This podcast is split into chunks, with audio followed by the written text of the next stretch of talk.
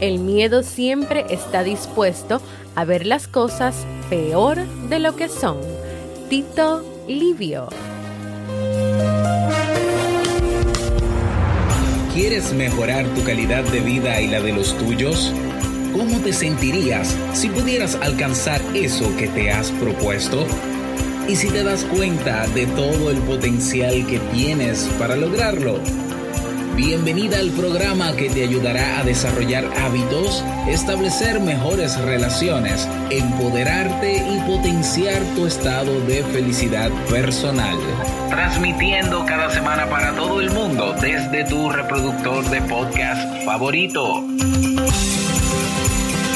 Y ahora contigo, tu anfitriona Jamie Febles, psicóloga, escritora, madre y emprendedora quien te acompañará en este recorrido hacia tu desarrollo personal y hacia el logro de tus sueños. Esto es Vivir en Armonía.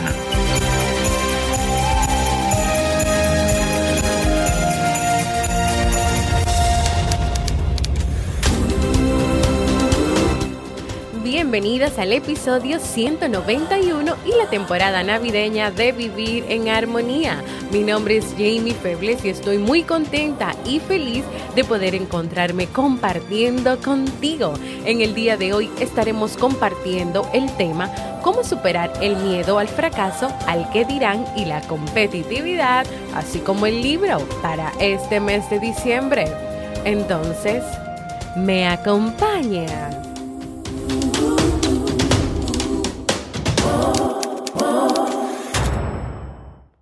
Bienvenidas y bienvenidos a Vivir en Armonía, un podcast que siempre tienes la oportunidad de escuchar cuando quieras, donde quieras y en la plataforma de podcast de tu preferencia. Yo como siempre muy feliz de poder encontrarme con ustedes en este nuevo día. Y nuestro tema de hoy, que lo voy a repetir, cómo superar el miedo al fracaso, al que dirán y a la competitividad viene de un mensaje de voz que recibí hace unos días atrás, bueno, hace más de un mes, de Raquel, quien es parte de esta comunidad de Vivir en Armonía y quien, con su previa autorización, porque yo primero le escribí, le pregunté, le dije que podíamos trabajar este tema eh, aparte, eh, me pidió que no, que respondiera a esto como un, como un mensaje de voz de una consulta de un tema que podría aportarle no solamente a ella lo que yo pudiera pues compartirle, sino también a todos los escuchas de vivir en armonía. Así que vamos a estar escuchando ahora esta nota de voz sobre lo que nos dice Raquel sobre, la, sobre lo que ella quiere aprender a cambiar y a gestionar. Así que vamos a escuchar a Raquel.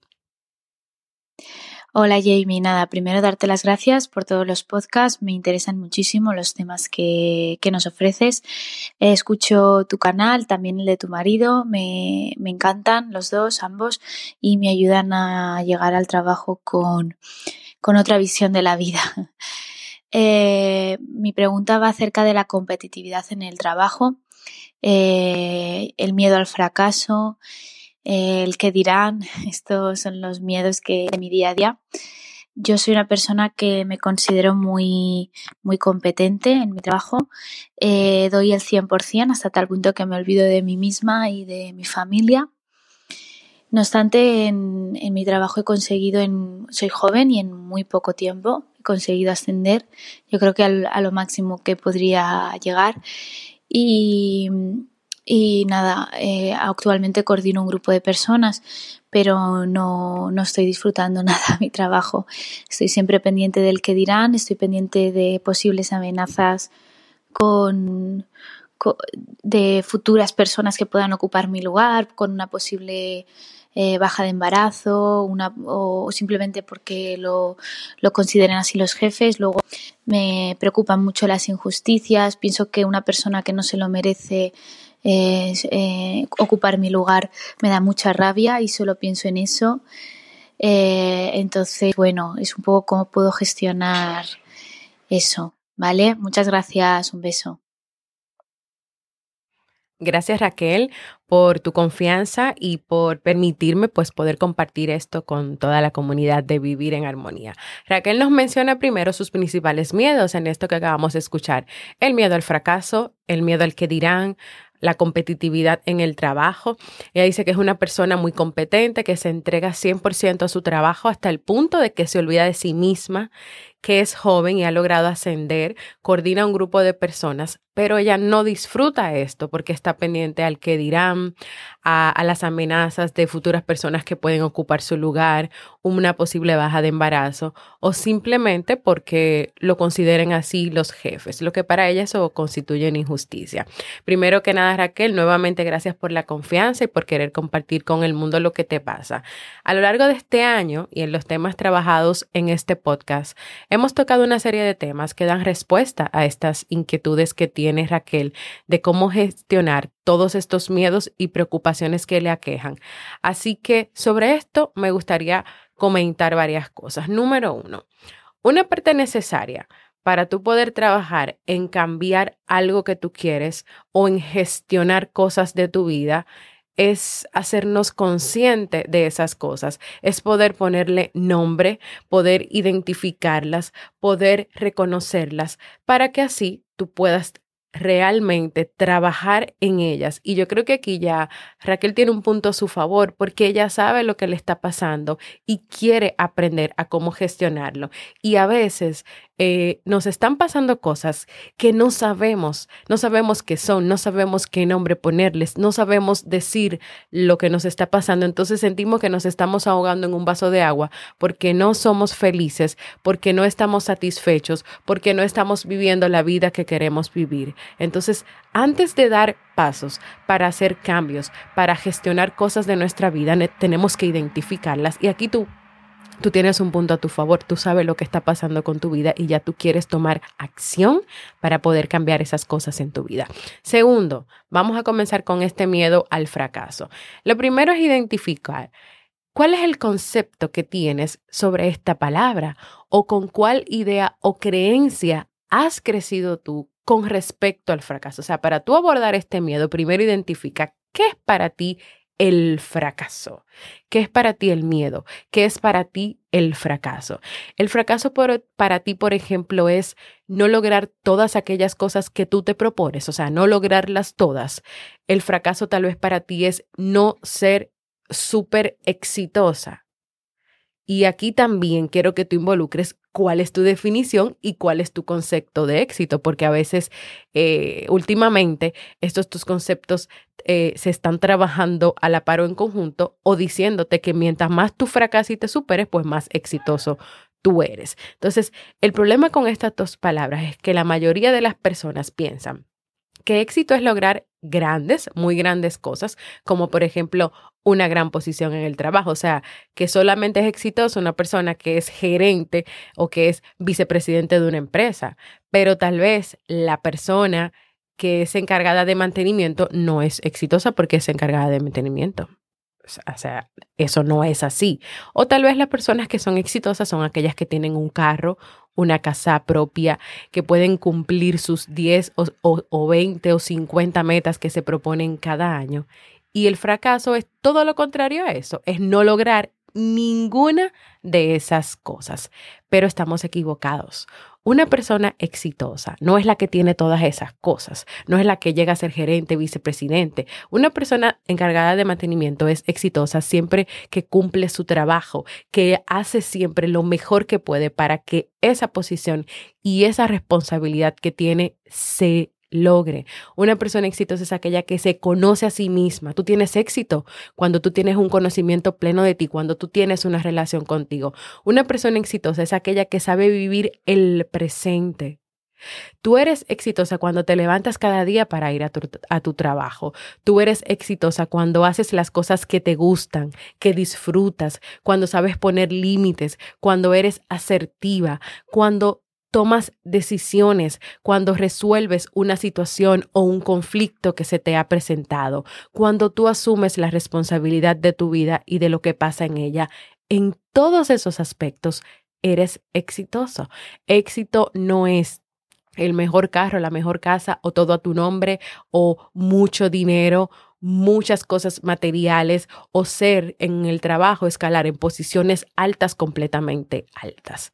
En mi caso, por ejemplo, yo soy exitosa cada mañana cuando yo me levanto a las 5 y 40, independientemente del cansancio, sueño, agotamiento, eh, gripe que pueda tener, a lograr la rutina para preparar junto a mi esposo a dos niños para ir al colegio. Una rutina que incluye bañar a uno, preparar dos, los desayunos de cada uno, las loncheras que, tienen muchísimos eh, puntos y cosas que a mí no se me pueden olvidar, cambiarlos, llevarlos al colegio estar involucrada completamente en este proceso de la mañana, que incluye no hacer una sola cosa, sino por lo menos 15 cosas. Por lo menos 15 cosas y muchísimas cosas que tener pendiente que son importantes que no se me olviden, porque si no, entonces a mis hijos les van a faltar cosas cuando lleguen al colegio.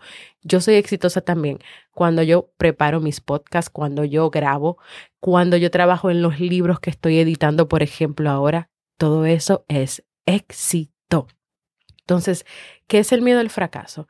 Es no lograr todo lo que te propones o tener tanto miedo a equivocarte por el qué dirán de los demás. ¿Qué definición estás, estás viviendo tú? ¿Qué creencia tienes tú sobre eso? Y esas creencias te están limitando. Entonces hay que identificar esas creencias. Por eso es que todos todos y cada uno de nosotros tenemos siempre que tener presente que somos seres humanos imperfectos, que todos nos equivocamos. Y lo repito, todos nos equivocamos. Entonces, el punto en este miedo es saber, número uno, que hay circunstancias y situaciones que escapan a tu control. O sea, ¿cómo tú comienzas a gestionar estos miedos que tienes después que tú identificas de dónde vienen de dónde viene ese miedo o qué definición tú tienes de lo que es fracaso, de lo que es miedo o qué es lo que tú estás esperando y qué expectativas te has generado, Raquel. Entonces tú tienes que tener presente que hay circunstancias y situaciones que se escapan a tu control. Una enfermedad, tú no la puedes controlar porque cuando llegó, llegó.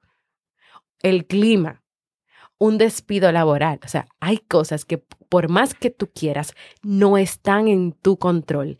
Y si tú aceptas que hay cosas que se salen de tu control y tú reconoces esto, tú vas a poder comenzar a comenzar a dejar de lado ese miedo.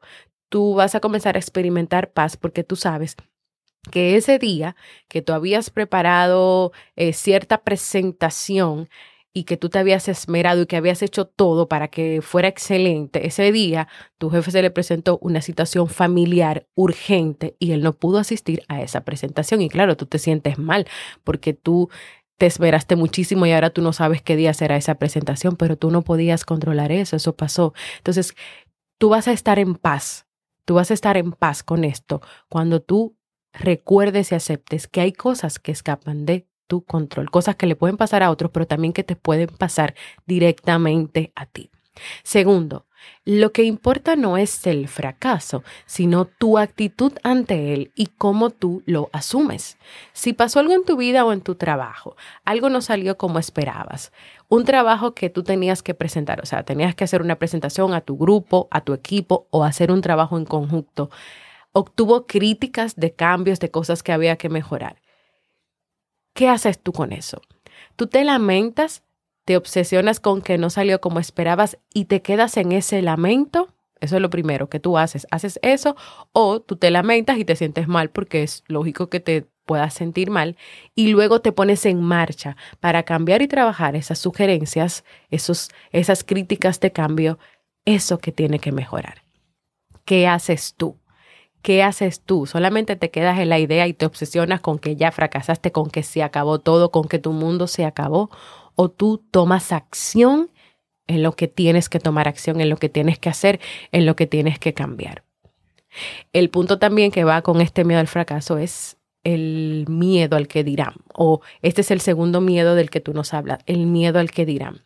En este podcast yo he hablado muchísimo sobre este miedo al que dirán, que no es más que un conjunto de inseguridades que hay dentro de las personas, inseguridades que pueden venir de experiencias previas que tú puedas tener con tu familia durante la infancia o de experiencias que tú tienes a lo largo de tu vida con las personas que te relacionan.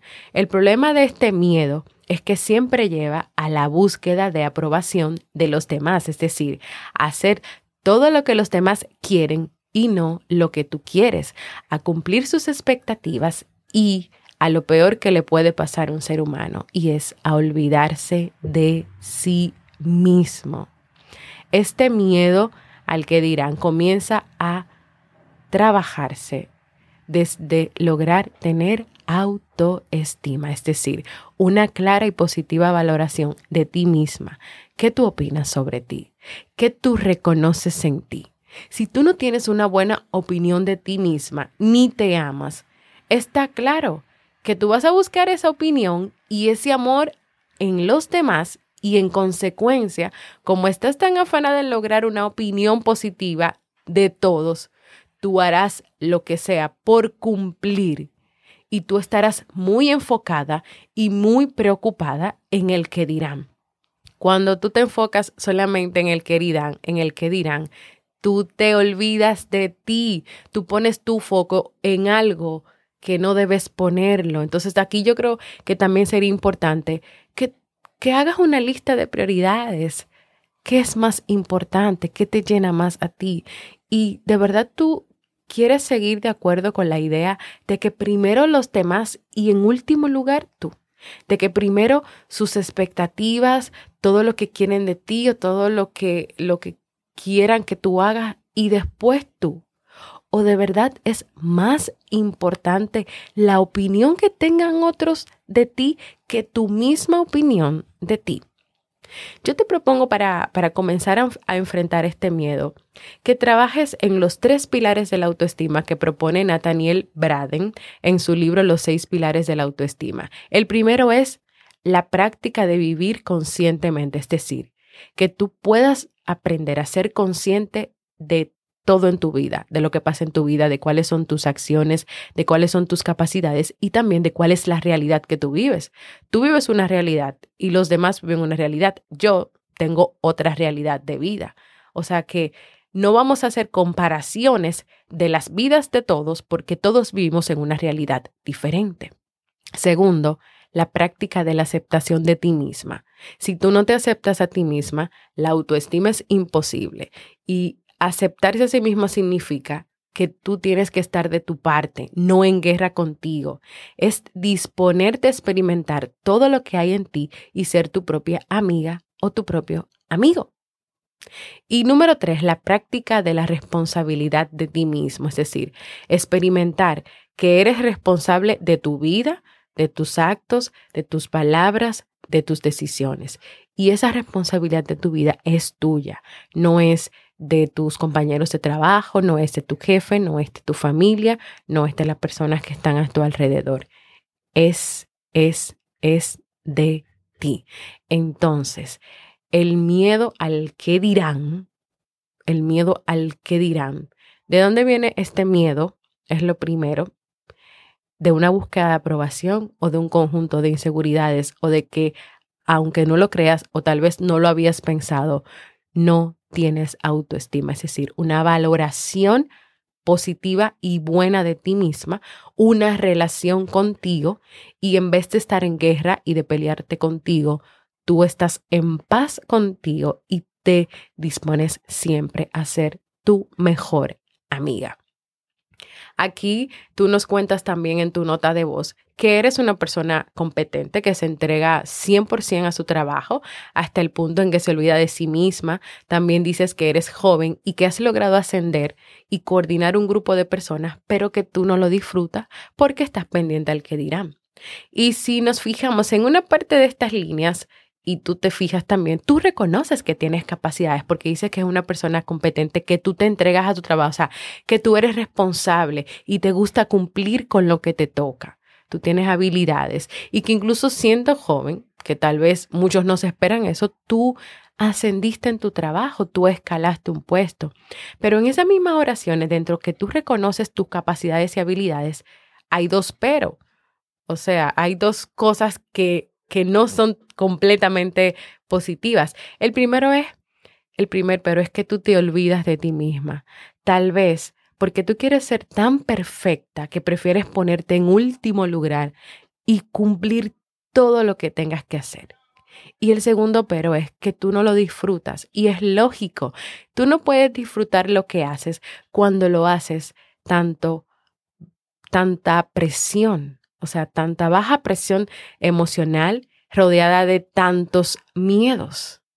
No puedes disfrutar lo que haces y siempre van a, van a haber muchos peros. O sea, imagínate que tú hagas un ejercicio y es lo que quiero invitarte que tú reconstruyas eso que yo acabo de decir, eso que tú misma dices de ti, quitando esa parte, quitando esa parte y recordando que es importante, que es importante que puedas vivir el presente, que tú puedas disfrutar lo que tú haces, comenzando a trabajar esos miedos, dejando atrás esas inseguridades, eh, teniendo cero expectativas de lo que pueda pasar. Y aquí quiero llegar al tema de la competitividad en el trabajo y tus dudas y tus miedos sobre el tema del trabajo. Y yo creo que al final no estamos hablando de tres cosas diferentes o tres dudas o tres miedos. Aquí todo lo que te está pasando está relacionado. ¿Y por qué? Primero porque tu miedo al fracaso y al que dirán son los primeros que interfieren en que tú no disfrutes lo que haces y en que entregues tanto de ti hasta el punto de olvidarte de ti misma. Y claro que afectan tu trabajo porque tú tienes muchas expectativas, porque no crees en ti y en tus capacidades, y te has ido por la línea de cumplir las expectativas de otros, de trabajar más para que no se hagan realidad tus miedos. Uno de ellos, que te despidan o que te quedes sin trabajo. Segundo, en todos los trabajos existe la competitividad en unos más que otros, esta competitividad se transmite en ser el mejor y resaltar a costa de otros, pasando por encima de otros. Entonces aquí yo te preguntaría, ¿cómo te mueve esto a ti? O sea, tú quieres dar lo mejor de ti porque para ti es importante cumplir y ser responsable con tus asignaciones en el trabajo o solo por demostrar que eres buena y así en un futuro no ocurra una injusticia y te despidan de tu trabajo. ¿A qué te mueve a ti la competitividad? ¿A seguir aprendiendo? ¿A compartir ese aprendizaje? ¿A lograr tener un equipo de trabajo sólido, bueno, unido? ¿O a poder, dentro de esa competitividad, eh, no, que no se haga realidad tu sueño, de que de ese, ese, perdón, no tu sueño, sino esa idea que tienes de que si tú no lo eres, entonces puede ocurrir una injusticia, por una baja de maternidad te pueden despedir, o sea, te pueden pasar muchísimas cosas. ¿Cómo está trabajando esto en ti? ¿Qué es lo que hay detrás de esa idea de competitividad? De, esa, de ese miedo a la competitividad que existen en los trabajos. Y número tres, lo que tampoco te permite disfrutar tu trabajo y lo que haces es que, y esto es muy importante, estás dejando de vivir el presente y estás demasiado concentrada en el futuro. Fíjate que tú dices, estoy pendiente al que dirán de futuras personas que puedan ocupar tu lugar, una posible baja del embarazo o simplemente porque lo consideren así los jefes. O sea, tú estás completamente pendiente a esas amenazas. Estás tan pendiente a esto que es algo que no ha pasado y tú te estás olvidando de vivir el hoy, donde mientras sigas ahí pensando en esto, tú podrías llegar a comenzar a descuidar tu trabajo actual, a estar tan enfocada en ese despido o cancelación que puedas volverte rígida en cumplir las cosas, puedas dejar atrás la flexibilidad, puedes perder la creatividad o incluso no trabajar de una manera armoniosa con las personas que están a tu cargo o no respetar a las personas que estén trabajando en conjunto contigo porque estás tan enfocada en ese futuro que no ha llegado que te estás olvidando del presente y que mientras más tú sigas enfocada en esa en esos miedos, en ese futuro, en eso que podría llegar a pasar, tú te olvidas de todo lo que está pasando, lo que se está viviendo en el presente, de muchas oportunidades para crecer, de muchas oportunidades para tener un mejor equipo de trabajo, de muchas oportunidades para seguir dando todo lo que tú quieres dar en tu trabajo y sobre todo para tu poder disfrutarlo. Y como una vez lo conté en uno de los episodios sobre la búsqueda de aprobación, había un señor en una empresa que estaba tan afanado en que lo podían despedir, él se enfocó tanto, pero tanto en eso, que sabes lo que pasó. Ese día llegó. Pero llegó porque él se enfocó tanto en que lo iban a despedir y en que podía perder su trabajo, que se olvidó de hacer su trabajo, que se olvidó de cumplir sus responsabilidades, que llegó a estar en un estado de tanta ansiedad hasta tener ataques de pánico, que se enfermó y comenzó a dejar de asistir al trabajo, a tener faltas. Esas ideas lo llevaron a que pasara lo que él no quería que pasara, pero él cambió completamente porque solamente se estaba centrando en esa idea y dejó de hacer su trabajo. Aquí yo creo que también lo que puede ayudarte es que reconozcas y sepas. En las empresas nada es para siempre, nada es seguro y todo el mundo es prescindible aunque no lo creas y aunque se escuche fuerte. Tú puedes estar en un lugar hoy y la empresa decidir, porque es su derecho, no seguir contando contigo, o hacer recorte de personal, o sacarte sin explicación previa. Y estas son cosas a las que están expuestas no solamente tú, sino todas las personas que trabajan en una empresa. Pero si tú solo te enfocas en algo que no sabes si va a pasar, o una de dos, o trabajas demasiado viviendo bajo este miedo que puede llegar a enfermarte emocional, física y psicológicamente, o puedes llegar al extremo de no hacer tu trabajo ni cumplir con él y comenzar a tener deficiencias. Si tú aceptas esta realidad, tú comienzas a dar un paso hacia el cambio. Bueno, este tema de verdad que que está bastante interesante. Ya vamos por muchos minutos aquí, por aquí hablando, pero yo creo que es importante, eh, Raquel, que tú puedas sentarte a reflexionar sobre todas las cosas que te he ido mencionando, a que tú escuches cada punto, que pares, que hagas notas, que respondas a mis preguntas, mis cuestionantes y que te cuestiones a ti sobre todo lo que te está pasando.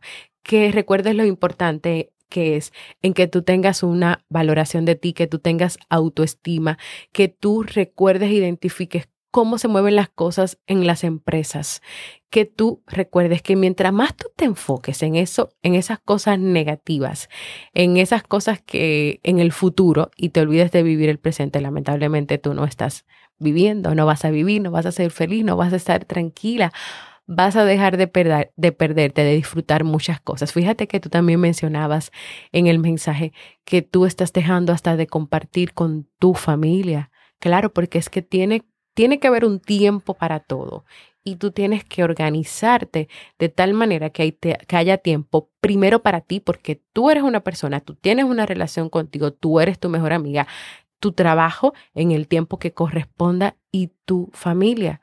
Y si al final pasa eso que tú no quieres que pase en el trabajo, pero tú te enfocaste tanto en el trabajo que te alejaste completamente de tu familia y de tus amigos.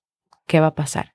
¿Qué va a pasar? Bueno, vas a tener que trabajar para volver a, reconectar con esas personas, a recuperar esas relaciones. Entonces, vale la pena tanto sufrimiento, tanto costo de, de tus emociones, de quién eres, de tus relaciones. Vamos a dejar hasta aquí este tema, el cual para poder eh, darte aún más herramientas, porque aquí no se ha terminado, te voy a dejar en las notas de este programa, tanto en mi página web jamiefebles.net como en todas las plataformas para podcast todos los episodios que he trabajado sobre autoestima, búsqueda de aprobación y miedos. Es decir, te voy a dejar para que tú puedas hacer link, para que junto con este episodio tú escuches esos otros episodios y tengas más herramientas para seguir trabajando en esto. También te voy a dejar los libros que he recomendado en este podcast donde podrás encontrar más información sobre estos temas, incluyendo el libro de este mes de diciembre que a medida que lo que sigo leyendo, yo descubro que esto fue como un resumen, un libro que es un resumen de todos los libros que hemos leído, no solamente durante este año, sino durante casi los tres años de vivir en armonía. Así que nada, señores, hasta aquí el tema de hoy, el, cual espero que a Raquel le aporte muchas ideas, cambios, reflexiones y soluciones y que también espero que sea de mucho provecho para ti que me escuchas.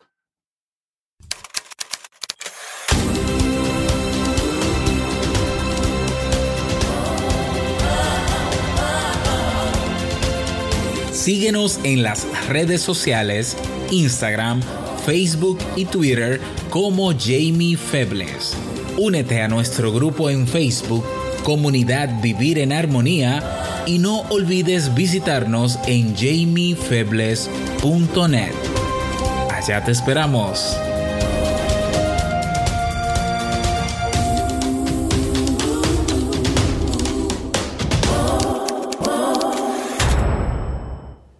Quiero invitarte a que compartas conmigo un saludito desde donde nos escuchas, qué ha significado este podcast para ti o si has aprendido algo de este tema trabajado en el día de hoy y puedes hacerlo dejándome un mensaje de voz en jamiefebles.net barra mensaje de voz porque para mí es muy importante escucharte.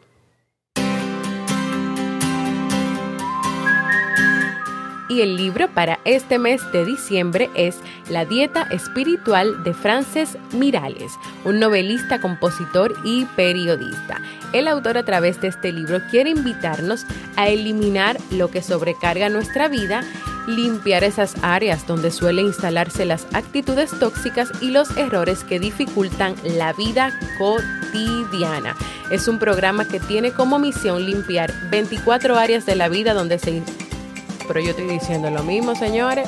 Bueno, el punto es que a través de este libro se van a presentar 24 áreas de la vida que este autor entiende que son importantes cambiar y trabajar para que así tú puedas tener mejores hábitos que promuevan la eficacia y el optimismo.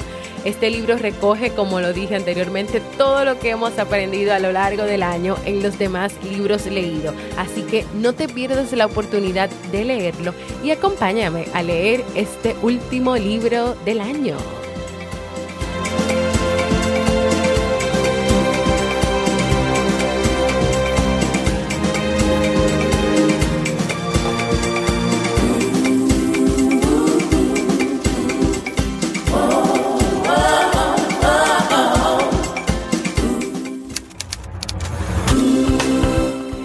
Antes de despedirme, quiero animarte a proponer nuevos temas para prepararlos en los próximos episodios de Vivir en Armonía. Si tienes algún tema especial en esta temporada navideña, ve a jamiefebles.net barra proponer. También quiero invitarte a que compartas este y todos los episodios que desees con el que creas que este contenido pueda aportar armonía a su vida. También quiero invitarte a formar parte de nuestra comunidad exclusiva de Facebook, donde vas a recibir cada día motivaciones y donde también le damos seguimiento a los libros que leemos cada mes. Y si todavía no lo has hecho, a que te suscribas a cualquier plataforma para podcast como Spotify, Evox, Apple Podcast y así recibas directamente la notificación de los nuevos episodios, nos ayudes a crecer y también a que este podcast pueda llegar a muchas personas en el mundo. Así que deja tus comentarios y valoraciones positivas y más como un regalito de Navidad en esta época. Gracias por escucharme. Para mí ha sido un honor y un placer compartir nuevamente contigo. Y nos escuchamos en un próximo episodio de Vivir en Armonía.